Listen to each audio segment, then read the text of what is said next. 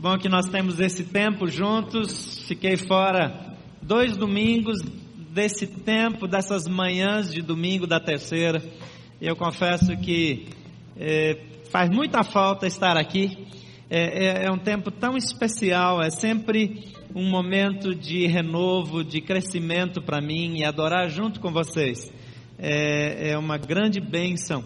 É, é, eu tenho muita gratidão a Deus pela oportunidade de servir, de celebrar junto é, com esse povo da terceira.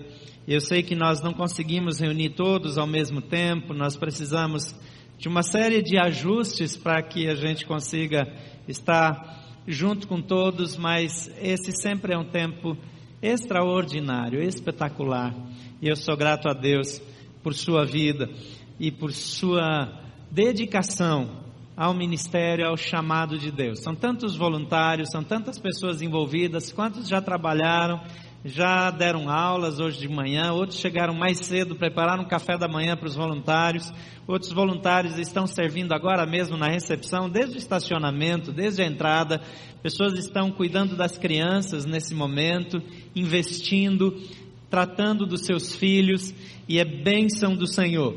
E essa é uma igreja onde nós sempre temos oportunidade de servir. E nós vamos ter é, é, mais adiante um encontro de casais é, que nós estamos chamando de Felizes para Sempre. É uma oportunidade tão boa de investir no seu casamento, mas eu queria dar uma palavra sobre isso.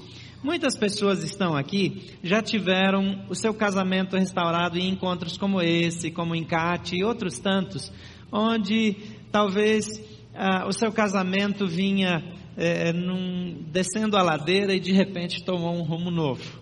E eu sei que pessoas abençoam pessoas. E pessoas já investiram na sua vida. E esse, esse evento que nós vamos ter é um evento especialmente preparado para abençoar a família. Ele está sendo desenhado com extremo carinho, com muito cuidado. Lécio e Aldinha estão na liderança, estão fazendo um trabalho magnífico. Eu tive acesso a algumas das coisas que vão acontecer e eu estou muito motivado. Mas eu quero encorajar você que já foi abençoado a ser um instrumento de bênção. Alguns casais, é, quando estão em crise, parece que tudo vai mal inclusive a vida financeira. Se você já viveu isso, talvez você concorde comigo. A, a, o casamento começa a dar ruim, tem problemas, as finanças começam a ficar ruins, e aí até quando eles querem fazer um esforço para recomeçar, aí não tem dinheiro, aí não consegue fazer uma viagemzinha para ficar junto, não consegue fazer um investimento no próprio casamento. Então quero encorajar você a considerar a fazer um investimento para que um casal possa participar. Essa é uma maneira de nós estendermos a mão e abençoarmos. Eventualmente você tem um casal que você quer investir nele, fica à vontade, mas eventualmente você não tem, mas você é, gostaria de investir. Então você pode colocar esse recurso à disposição, pegar as informações, os valores, e se você pode abençoar um, dois casais, faça isso. É uma maneira tão é, é, simples e direta de transformar a vida de alguém. É claro que a gente não tem o poder de tomar as decisões pelas pessoas, mas esse é um empurrão considerável. É um empurrão muito forte. Você não precisa ser casado para abençoar um casal para ir. Então, eventualmente, você mesmo solteiro, você pode fazer esse investimento e abençoar a vida de alguém. E eu quero encorajar você a fazer isso. Então, pense, ore a respeito e, e se puder, faça esse investimento. Como a fé transforma o pouco em muito. Eu venho pensando sobre como viver pela fé. Hoje à noite nós vamos falar sobre fé também. Fé é algo que vem da parte de Deus e Deus nos capacita a termos fé. E todas as pessoas têm fé. Tem pessoas que têm fé em coisas erradas, em outras coisas, e não em Jesus, não é, é fé em Deus, mas como a fé em Jesus, como a fé, a crença de que as Escrituras são a palavra de Deus e como viver essa fé pode nos fazer crescer. E eu quero usar o exemplo, hoje de manhã, do milagre o mais famoso dos milagres de Jesus, que hoje nós vamos considerar o relato do Evangelho de Marcos, no capítulo 6, versículo 34 a 44. Você já ouviu muito sobre essa passagem, eu já falei muito sobre essa passagem, então eu decidi ouvir o que outros pastores ao redor do mundo estão falando sobre isso também. E, e, eu confesso que algumas ideias que eu vou compartilhar com você foram influenciadas também por outras coisas que eu vi de outras pessoas, mas é assim mesmo, nós vamos aprendendo, vamos ouvindo, isso vai se juntando, daqui a pouco a gente não sabe mais o que é original o que não é, mas a palavra de Deus tem poder para transformar as nossas vidas. E eu quero encorajar você a ler de novo esse texto como se fosse a primeira vez que você está lendo.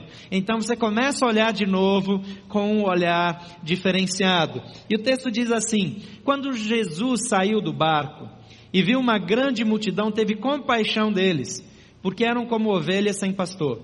E então começou a ensinar-lhes muitas coisas. Já era tarde e por isso seus discípulos aproximaram-se dele e disseram: Este é um lugar deserto e já é tarde. Manda embora o povo para que possa ir aos campos e povoados vizinhos comprar algo para comer. Eles, porém, ele, porém, respondeu: Deem-lhes vocês algo para comer. E eles lhe disseram: Isso exigiria duzentos denários. Devemos gastar tanto dinheiro em pão e dar-lhes de comer. E perguntou ele: Quantos pães vocês têm? Verifiquem. E quando ficaram sabendo, disseram: Cinco pães e dois peixes. E então Jesus ordenou que fizessem o povo assentar-se em grupos na grama verde. Assim eles se assentaram em grupos de cem e de cinquenta. E tomando cinco pães e os dois peixes, e olhando para o céu, deu graças e partiu os pães, e em seguida entregou-os aos seus discípulos para que os servissem, para que, que os servissem ao povo. E também dividiu os dois peixes entre todos eles, e todos comeram e ficaram satisfeitos, e os discípulos recolheram doze cestos cheios de pedaços de pão e de peixe. E os que comeram foram cinco mil homens. Em outra tradução, vai dizer cinco mil homens. Em outra tradução, não, em outra narrativa paralela, vai dizer cinco mil homens além, além de mulheres e crianças. Então, um pouquinho mais.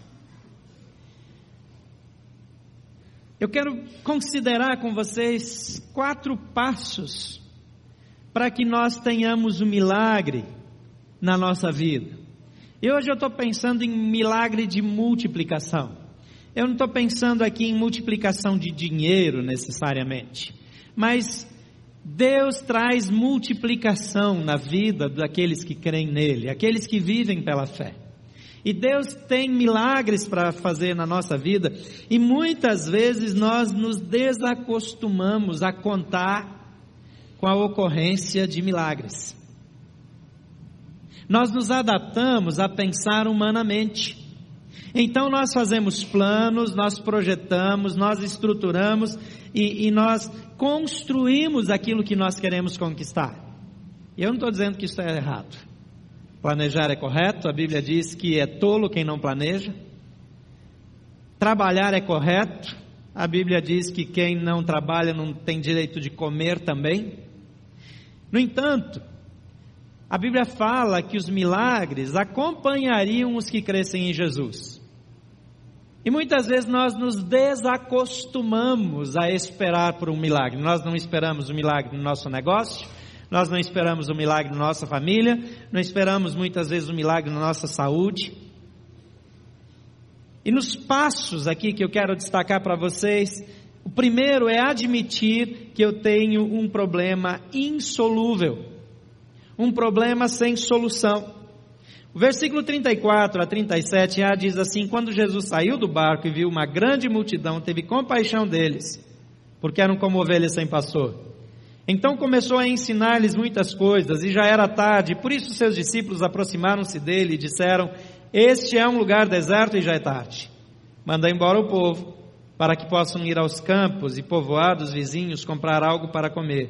Ele, porém, respondeu: Deem-lhes vocês algo para comer. O primeiro passo para que um milagre aconteça em sua vida é admitir que você tem um problema. Deixa eu dizer uma coisa para você: se você não tem um problema insolúvel, você não precisa de um milagre e não vai ter um milagre. Enquanto nós não chegamos numa condição que não existe saída para nós, não tem milagre para nós. O milagre prepara o ambiente, o, o, o problema insolúvel prepara o ambiente para que o milagre aconteça. Mas nesses versículos que nós lemos, encontram-se as três típicas reações de pessoas, minha e sua, de quando nós encontramos um problema insolúvel. A primeira tendência, quando nós encontramos um problema sem solução, é procrastinar. É empurrar para depois. Eu não tenho o que fazer, eu não vejo solução, eu não sei como arrumar, então eu empurro com a barriga. O texto aqui diz que eles foram falar com Jesus que o povo tinha fome, precisava comer, já era tarde. Quer dizer que eles tiveram o dia todo, mas não fizeram nada. Eles foram deixando, foram deixando, foram deixando. E muitas vezes, quando nós enfrentamos uma situação que nós não vemos saída, nós vamos empurrando. Tem gente que faz isso com dívidas. Ele não tem dinheiro para pagar, então ele pega mais um empréstimo, depois mais um, depois mais um, o bolo vai crescendo e finalmente está tão grande que não paga mais, então ele não faz nada, ele, ele finge que não tem problema. Deixa eu dizer uma coisa para você. Se você tem um câncer, você tem que fazer alguma coisa a respeito dele agora. Não é amanhã, não é semana que vem, não é no mês que vem, é agora. Esperar só vai agravar a situação. Se você tem uma doença, uma suspeita de uma enfermidade, você precisa agir agora. Às vezes nós não vamos ao médico porque não queremos diagnóstico. Só que a gente faz isso em todas as áreas da vida. Essa tendência à procrastinação é extremamente perigosa. Extremamente perigosa. Eu preciso tomar decisões e agir, porque deixar de agir nunca vai trazer solução. Não existe nenhum problema que se resolva porque você deixou o tempo passar. Quanto mais você espera, pior fica. Tá ruim o casamento? Mexe nesse negócio. Tem problema com o filho? Mexe nesse negócio. Tem problema de saúde? Mexe nesse negócio. Mas há uma tendência à procrastinação. A segunda coisa é que quando nós temos um problema sem solução, e nós já empurramos o que deu com a barriga, nós passamos a ter uma preocupação excessiva. E aí ficamos preocupados. E aí não sabemos mais para onde ir. Os discípulos, eles chegam para Jesus, Jesus diz: Deem-lhes vocês de comer. Ele diz: Senhor, como é que nós vamos alimentar esse povo? Como é que nós vamos arrumar a comida? Como é que nós vamos eh, pagar essa comida? Nós vamos gastar oito meses de salário para comprar só pão para esse povo. Agora é interessante que esses discípulos estão do lado de Jesus. Jesus podia resolver o problema assim, fácil. Jesus podia fazer qualquer coisa, ele podia ressuscitar mortos, ele curava pessoas, ele. Eles estavam do lado de Jesus. Mas eles se preocupam como se Jesus não estivesse ali. A gente não faz assim também muitas vezes?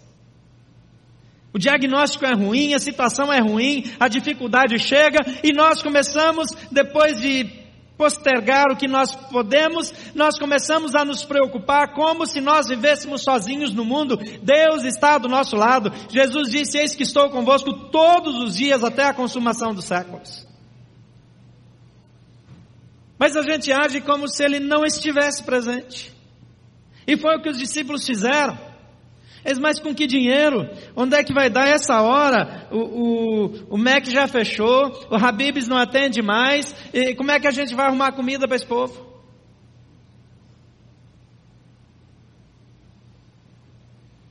A maquininha do cartão de crédito não passa aqui no deserto porque não tem sinal. De onde que a gente vai tirar dinheiro para pagar? essa preocupação excessiva. Elas às vezes tomam o nosso coração. Eu queria fazer duas perguntas. A primeira, quais são os problemas na sua vida hoje que você está procrastinando? Que você não enfrentou? Que você vem deixando a conversa para depois? Que você vem adiando? E a segunda pergunta: quais são as preocupações que estão tirando a paz do seu coração? Que estão fazendo você agir como se estivesse sozinho. Mas tem uma terceira reação típica que está presente aqui também na atitude dos discípulos, que é a de transferir responsabilidade.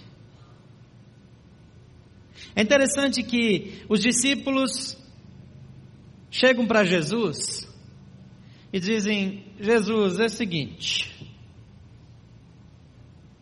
esse povo tem fome, a gente está muito longe, é tarde demais para a gente fazer alguma coisa, manda eles embora, eles que se virem, eles que arrumem, eles que, que, que corrijam, eles que façam o que precisa ser feito. Na verdade, essa geralmente é a ordem. Nós procrastinamos, depois nós transferimos a culpa, a responsabilidade, e depois que não tem para quem transferir, nós entramos numa preocupação excessiva. Mas eu toda hora tendo pessoas que põem a culpa dos problemas nos pais, nos avós, no mercado financeiro, nos pastores, no líder de ministério, no líder de pequeno grupo, no marido, na esposa, no filho, no, no vizinho, no cachorro, menos eu. E Jesus, quando eles vêm com essa estratégia, ele diz: resolvam o problema vocês. Em outras palavras, Jesus está dizendo assim: assumam que vocês têm um problema que não conseguem resolver. Assumam o fato de que o problema agora é de vocês. Viver pela fé e ver um milagre na nossa vida depende de darmos passos que de fato nos levem na direção certa. E eu pergunto de novo: quais são os problemas que você está dizendo que a culpa é da esposa, que a responsabilidade é do marido, que ele não fez o que tinha que fazer quando era para ter feito? Que aquela conta não foi paga porque o outro que não pagou, que tinha que ter pago, e assim vai.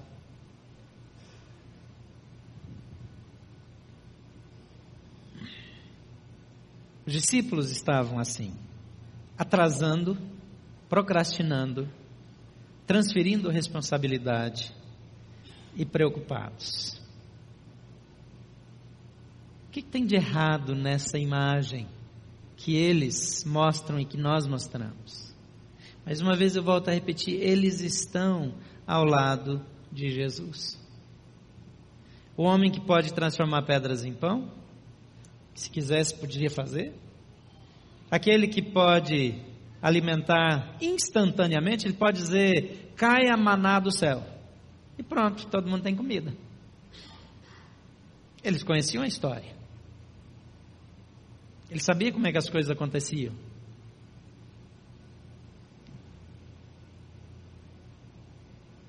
E Jesus então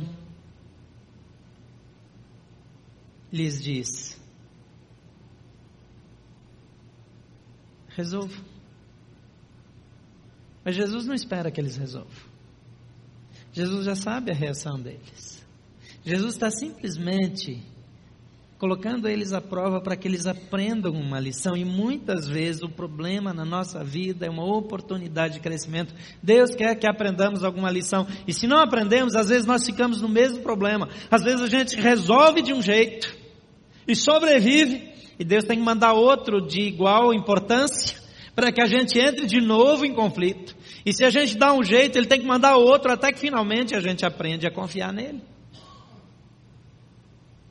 E todos nós temos dificuldades e problemas, todos nós passamos por crises. Será que Deus já lhe pediu para fazer algo impossível? Será que existe alguma coisa que você acha que não dá para fazer? Deus gosta de pedir para a gente fazer coisas impossíveis. Deus ama pedir para você fazer algo impossível. E, e, você diz, Senhor, eu não tenho tempo, eu não tenho dinheiro, eu não tenho energia, eu não tenho educação. É, você escolheu o homem errado. Deus vira para Moisés diz: Moisés, eu quero que você vá lá e tire o povo do Egito. Ele diz: Senhor, manda outro, eu não tenho condições. Ele vai para Jeremias e fala: Vai e diz ao povo. Ele diz: Não, Senhor, eu, eu não posso. Chama quem o Senhor quiser chamar. A resposta que eu tenho que dar é a resposta de Isaías: Senhor, eis-me aqui, envia-me a mim. É claro que eu não sou capaz. É claro que Moisés não era capaz. É claro que Jeremias não era capaz. Mas Deus é capaz. Deus faz. E Deus diz: Eu quero que você faça o impossível. Por que você pergunta se eu posso ou como? Deus quer expandir a sua fé. Toda vez que Deus lhe pede para fazer algo que você é física, financeiramente ou, ou, emocionalmente impossível, Deus quer expandir a sua fé. Deus quer estender a sua fé. Deus quer exercitar a sua fé. Então, quando você terminar de fazer aquilo que é impossível que Deus pediu para você fazer, agora vai ter outra coisa. A nossa vida, ela sempre vai trazer um desafio maior e maior e maior e maior. E quando nós confiamos em Deus nesse nível, nós estamos prontos para passar para o próximo nível. E para o próximo nível. Dessa maneira. E vamos nos desenvolvendo dessa maneira. Mas há um segundo passo para um milagre. É entregar a Deus o pouco que dispõe. O versículo 38, Jesus perguntou: Quantos pães vocês têm? Verifiquem. E quando ficaram sabendo, disseram cinco pães e dois peixes. O segundo princípio para o milagre é esse: Deus sempre começa com aquilo que eu já tenho. Deus começa com aquilo que já está na sua mão. Nós queremos um milagre financeiro, Deus começa com um pouco dinheiro que você tem. Nós queremos um milagre na nossa saúde, Deus começa com aquilo que nós temos. Deus sempre começa com aquilo que eu tenho. Pode não ser muito, mas eu preciso entregar nas mãos de Deus. Deus, eu não tenho muito tempo, mas eu vou servir aqui, com o tempo que eu disponho. Deus, as minhas finanças não são grandes, mas está aqui diante do Senhor mais 50 reais aqui, mais um dinheirinho ali, vai estar tá aqui nas mãos do Senhor. Deus, o meu talento não é muito, mas meu talento está aqui.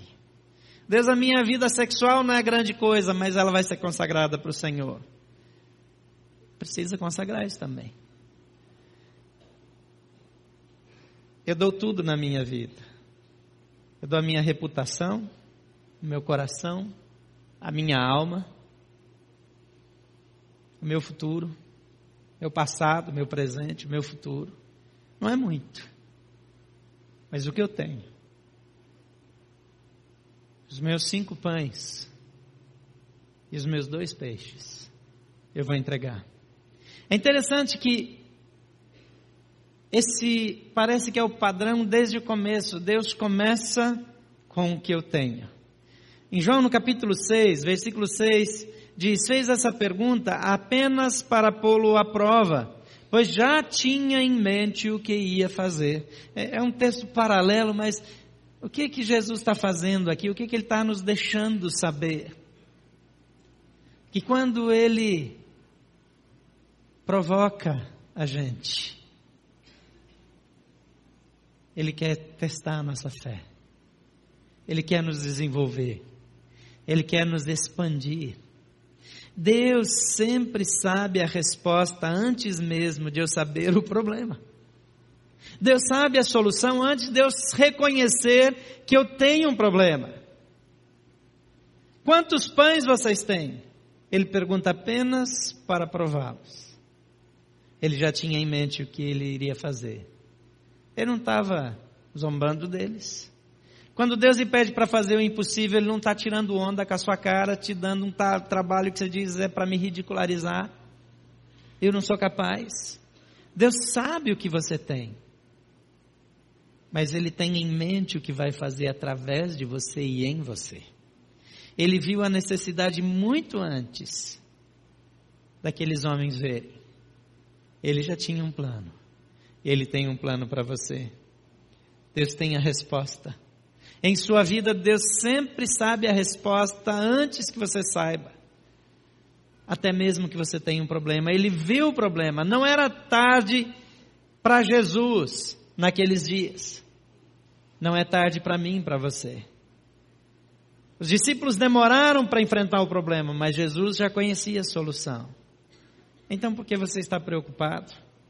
Esse é um dos princípios de um milagre.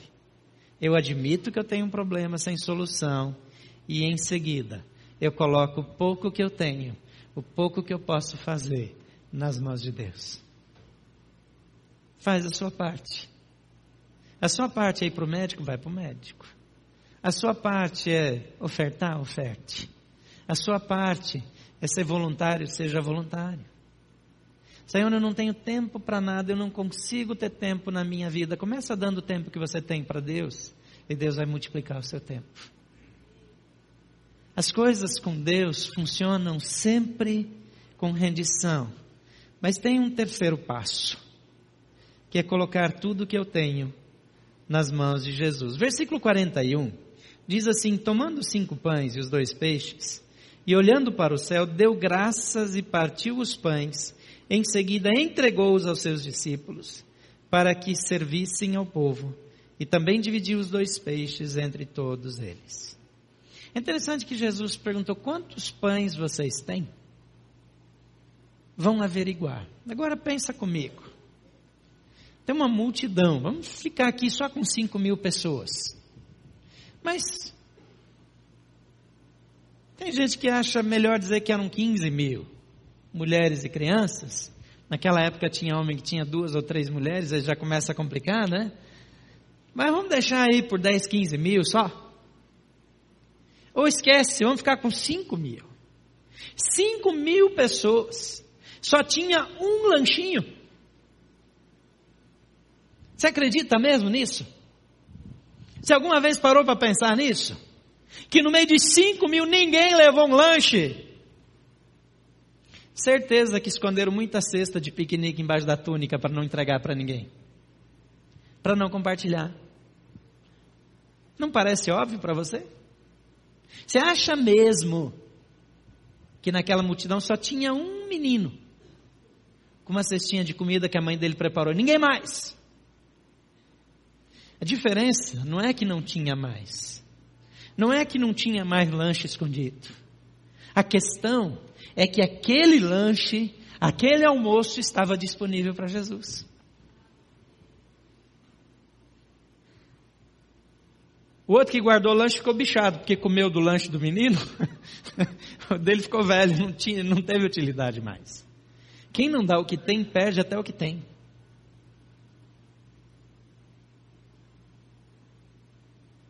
Poderiam ter recolhido muito mais. Agora, aquele menino se tornou um popstar naquele dia. Foi o único que ofereceu o seu almoço. Disse, olha, eu não tenho muita coisa. Para 5 mil pessoas, o que eu tenho não é nada. Mas, ó, Jesus, está aqui. Está aqui. Eu gosto da cena do alto de Páscoa, porque o discípulo não toma o, o almocinho lá do menino e leva para Jesus. Ele diz: leva para Jesus. Eu entrego para Jesus. Eu coloco na igreja, eu coloco na obra missionária, mas eu estou entregando para Jesus. Os que esconderam seu alimento para não compartilhar, perderam a oportunidade de viverem um milagre na sua vida. Viram um milagre acontecer através das coisas dos outros, até comeram dele, até tiveram algum benefício, mas neles não aconteceu. Tem gente que vive assim. Tem cristão que a fé é alimentada do testemunho de milagres dos outros e que anda de igreja em igreja para ver o milagre que os outros fizeram para conseguir ter fé.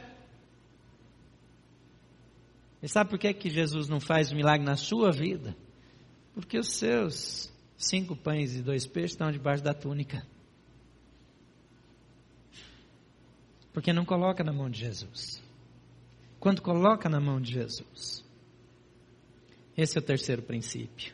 Deus vai usar o que você lhe der. Deus vai usar o que eu dou. Pode não ser muito, mas se eu lhe der algum tempo, energia, esforço, recursos, ele irá usá-lo. O rapaz que deu seu almoço, ele também ensina algumas lições. Não dá para a gente avaliar agora, entrar nisso, buscar outros textos bíblicos. Mas ele deu o que tinha, voluntariamente. Ele deu com alegria e ele deu imediatamente. Um bocado de gente escondeu. Mas ele deu voluntariamente, ninguém forçou ele. Ele deu com alegria e ele deu imediatamente. Essas três atitudes são as chaves para um milagre. A Bíblia diz que Deus ama quem dá com alegria. Ele não toma da sua mão. Ele não arranca da sua mão. Esse rapaz deu voluntariamente, deu com alegria e deu imediatamente. Então, voluntariamente, alegremente, imediatamente, só para ficar harmônico. Dar voluntariamente é tão importante. Havia 5 mil pessoas famintas. Buscaram doações, mas somente um deu. E ele o fez voluntariamente. Ele não se queixa, ele não reclama, ele não se preocupa, ele dá com alegria e ele dá com prontidão. Assim que ele viu a necessidade, ele disse: Pega o meu almoço. E deu o seu almoço, sem hesitação. É interessante que até a comida para algumas pessoas vira um Deus. Tem gente que quando entra naquelas filas de self-service, né, de almoço de igreja, especialmente, aí o povo vai chegando na fila, se ele vê que a carne está acabando, ele serve logo mais. Porque ele sabe que se ele voltar, talvez não tenha. É engraçado, né? Aí parece coisa de menino que passa fome. Às vezes o cara tem dinheiro para comprar o açougue inteiro. Por que, que ele tem medo que vai comer menos carne? Aqui a atitude é ao contrário. É a atitude de ceder o lugar na fila, de abrir mão do privilégio da vaga, de colocar o carro lá longe para quem chegar depois estacionar mais perto, de não tomar a vaga reservada para os idosos, já que ninguém vai estar tá vendo quando você estaciona. Dá com prontidão, dá com alegria e dá voluntariamente. Em quarto lugar, esperar que Deus faça a multiplicação. Ter expectativa. O versículo 42 a 44 diz: Todos comeram e ficaram satisfeitos. E os discípulos recolheram doze cestos cheios de pedaços de pão e de peixe, e os que comeram foram cinco mil homens. O menino dá um almoço de cinco pães e dois peixes. E o que sobra do almoço dele são doze cestos cheios. Tem alguma coisa extraordinária no modo como Deus faz. Esse é o quarto princípio. De tudo que eu dou, anote isso: de tudo que eu dou, eu sempre recebo mais. Sempre. Não tem como dar mais do que Deus nos dá. Não tem como. Quanto mais eu coloco na mão de Deus, mais Deus coloca na minha mão. O que quer que você dê, você sempre terá mais. O almoço não só abençoou esse jovem de cinco, esse jovem e cinco mil pessoas, mas se pensar em termos de comida, deixou ele rico. Porque de um almocinho viraram doze cestos cheios. Milagre é uma atitude. É construído numa atitude de fé. Quando a gente olha os milagres de Jesus, Ele chama aquela mulher encurvada, coloca na frente de todos, expõe o problema. Mas diz: Filha, você está curada, você está liberta. Quando Jesus cura aquele paralítico, ele diz: Seus pecados estão perdoados, levanta e anda. Ele olha para o outro diz: Toma o seu leito e vai para casa. Pedro e João olham para aquele homem sentado na porta formosa e dizem: Não temos ouro nem prata, mas o que nós temos nós te damos, levanta e anda. E ele de um salto pôs-se em pé. Como é que sabe saltar se nem anda? Nunca levantou, nunca fez nada. Mas tem um impulso de fé, de atitude. Eu quero relembrar esses quatro princípios para que você guarde isso no seu coração. O primeiro princípio, o primeiro passo, é admitir que você tem um problema e que você não tem solução para esse problema. O segundo princípio é que Deus sempre começa com aquilo que eu tenho. O terceiro princípio é que aquilo que Deus recebe, aquilo que eu coloco na mão de Deus, é multiplicado. Deus vai usar aquilo que eu lhe der. Deus nunca vai recusar o que você lhe dá. Nunca vai recusar. Deus vai me usar. Deus vai usar o meu tempo, seja o que for. Deus quer o meu reconhecimento. Deus começa com aquilo que eu tenho. E Deus usa aquilo que eu tenho, que eu dou para Ele. Quando eu coloco na mão dele, ele usa. Quando eu entrego na mão dele, ele vai usar. Nada é insignificante. E o quarto e último princípio é que tudo aquilo que eu dou, eu sempre vou receber mais. Eu quero conversar com você mais intimamente agora. Pensa no seu casamento, na maneira como você administra o dinheiro para investir na esposa, no filho, no marido. Pensa nos seus investimentos missionários. Que tipo de conta você faz antes de fazer o investimento? Pensa no seu coração quando você separa o dízimo. Algumas pessoas têm muita dificuldade de ser fiéis dizimistas E às vezes, por peso na consciência, elas acabam fazendo algum trabalho, alguma coisa, para meio que compensar Deus e não ficar mal com Deus, como se Deus fosse punir.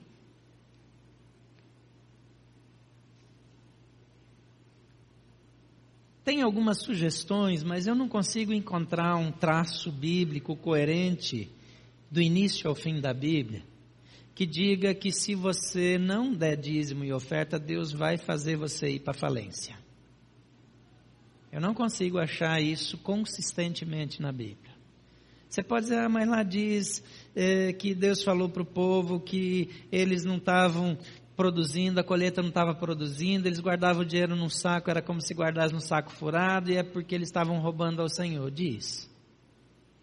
Diz que naquela situação, por causa do pecado de Israel, Deus fez isso. Mas não dá para achar um traço num pensamento teologicamente coerente que ligue o Velho ao Novo Testamento, que diga que toda vez que alguém não dá o dízimo, ele vai perder dinheiro. Não tem. Mas tem plena clareza na Bíblia que diz: quando eu sou fiel e aquilo que eu entrego na mão de Deus, Ele multiplica. Agora veja que aquele menino entregou os seus pães e os seus peixes para tentar resolver o problema da comida de outros. Agora, você dá essa quantidade de pão e peixe para quem está diante de uma multidão, significa que ele está disposto a passar fome para que alguém tenha alguma comida. Ele não deu imaginando que iam voltar 12 cestos cheios. Ele não deu, ele não tinha experiência, ele não tinha informação, ele simplesmente tinha coração. E esse coração trouxe a multiplicação. Quando chegar no céu, eu quero dar uma olhada. Lá no céu deve ter um, uma área lá de, de tecnologia. E eu quero entrar lá naquela sala. E eu quero escolher assim um tape da. Um, um, um vídeo assim daquela da vida desse menino. Eu, eu quero só ver como é que foi o resto da vida dele. Porque deve ter sido um negócio extraordinário. Esse camarada deve ter aprendido essa lição para sempre. Mas quantas vezes nós já fomos abençoados e depois nós ficamos mesquinhos de novo? Às vezes eu digo, Deus, se o Senhor me enriquecer, eu vou ser um sustentador de missões. Se o Senhor me curar, depois que o Senhor me curar, eu vou servir ao Senhor. Se o Senhor fizer. Deus não é um negociador. Ele é Pai, Ele é Deus, Ele é Senhor. Seja generoso com as pessoas. Seja generoso no reino de Deus. É abrir as portas para os milagres na minha vida. O meu tempo, a minha influência. Algumas pessoas usam a influência de uma maneira a tirar proveito pessoal. Agora, voltando da, da conferência da Hillsong, todo ano a gente vai lá, a Brooke Friesen está lá. Se você não conhece ela, dá uma olhadinha na internet, Brooke Friesen. É, você vai ver como ela é badalada, especialmente nos Estados Unidos. Ela tem muito dinheiro, muita influência. Ela é seguida por milhões de fãs. Tem vídeos de todo tipo de coisa para vender, para comprar, para Todo tipo de coisa ela faz. É uma cantora famosa. Mas ela decidiu usar a influência dela para o reino de Deus. E também o dinheiro que ela ganha. Então ela tem uma fundação que ajuda crianças pobres na África. Ela faz parte dos projetos globais da Hillsong, de combate ao tráfico humano, e um programa chamado Compassion que se estende ao redor do mundo. A influência que você tem é algo que você precisa entregar para Deus, não é só seu dinheiro. As suas habilidades. Nós temos pessoas espetaculares sentadas aqui que nunca usaram a sua habilidade no reino de Deus. E nós temos gente que tem menos habilidade em determinadas áreas ralando. Nós temos produtores, editores, designers, gente que faz um vídeo como ninguém, gente que pode produzir um curta, um longa. Nós temos pessoas que cantam, que tocam de todo jeito, mas tem muitas pessoas com habilidades de gestão, com habilidades de ensino, com habilidades é, é, que poucas pessoas têm. Tem pessoas que são especialistas na sua área, como tem dois ou três no Brasil. Mas às vezes a cesta vai para baixo da túnica. E quando eu não compartilho, eu perco a bênção da multiplicação. Eu quero orar com você nessa manhã. Por favor, feche seus olhos.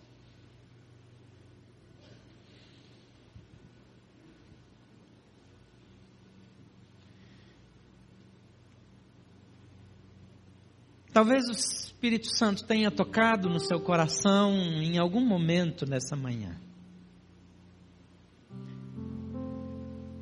Eu não vou ser tão específico agora.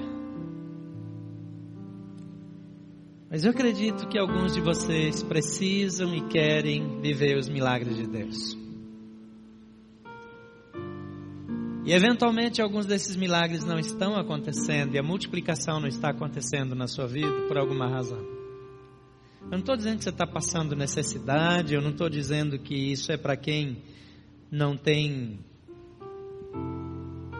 comida ou emprego.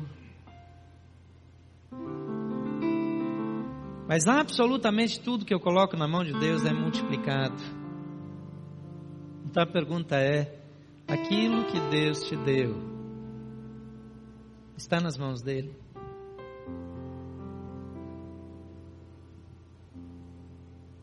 Existe alguma coisa que Deus está pedindo para você, mas que é impossível? É o que Deus quer de você nessa manhã. E se você quer viver os milagres, se você quer o milagre da multiplicação na sua vida, se você quer fazer essa entrega incondicional ou renovar essa entrega incondicional, eu quero que você levante agora e nós vamos orar juntos. Mas deixa eu só dizer uma coisa: quando eu peço para levantar, às vezes eu chamo para vir à frente. Você sabe que vir à frente ou levantar não muda a vida de ninguém, é a atitude do coração. Então, muito menos você deve levantar ou vir à frente, porque alguém vai olhar para você. Agora, não deixe de ficar em pé se Deus está olhando para você esperando que você levante. Mas se você não tem intenção de mudar nada na sua vida, por favor, fique sentado. Não se deixe impressionar com o momento. Mas se você quer viver essas coisas de Deus intensamente na sua vida, fique em pé agora. E nós vamos orar juntos. Vamos colocar diante do Senhor. Talvez seja uma decisão de fidelidade nos seus recursos financeiros, talvez de entrega do seu tempo, talvez da sua influência, talvez da sua saúde. É hora de dizer: Senhor, é para ti, está nas tuas mãos. Por favor, toma Faz o que o Senhor quiser, Pai, em nome de Jesus. Nessa manhã escolhemos agir pela fé. Isso vai exigir de nós algumas mudanças. Alguns de nós vão se voluntariar em algumas áreas ministeriais. Alguns de nós vão ter que fazer um saque importante na conta bancária. Alguns de nós vão fazer viagens missionárias. Alguns de nós vão mudar completamente a maneira de tratar a esposa, de tratar o marido, de tratar filhos, de relacionar-se com os pais. Mas nós estamos aqui para dizer que nós queremos colocar tudo que nós temos e somos nas tuas mãos.